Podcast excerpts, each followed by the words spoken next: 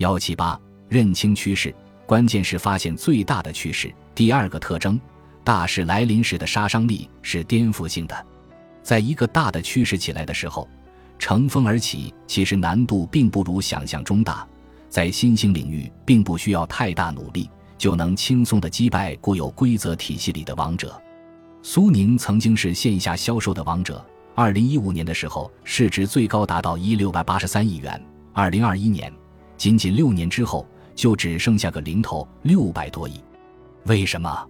因为被时代所打败。网络时代的销售平台中，淘宝、京东的崛起对苏宁的颠覆，并不是一个企业对一个企业的胜利，是一个时代对另外一个时代的胜利。每个时代里都有自己的王者，苏宁代表了互联网未出现之前的渠道之王，而淘宝则是互联网时代的王者。本质上反映的其实是人类走入了互联网时代，原先的生活作业方式及对苏宁的依赖变得不再被需要。有时候你费尽心机，投入了大量的金钱和精力，终于打败了你的对手，成为系统内的王者。但是另一个维度里的生命体轻轻吹了口气，就将你化为乌有。这就是我们常常说的降维打击。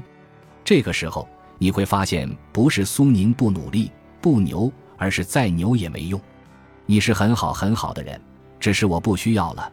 这是个挺悲伤的爱情故事。这个观点其实用在阿里、腾讯身上也一样适用。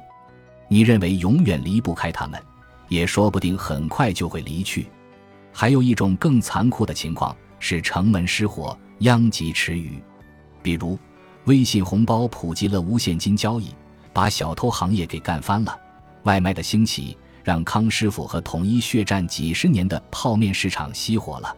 互联网其实是个底层革命，改变了很多的生产作业方式，从而使得固有生产作业方式上的一系列王者的优势丧失。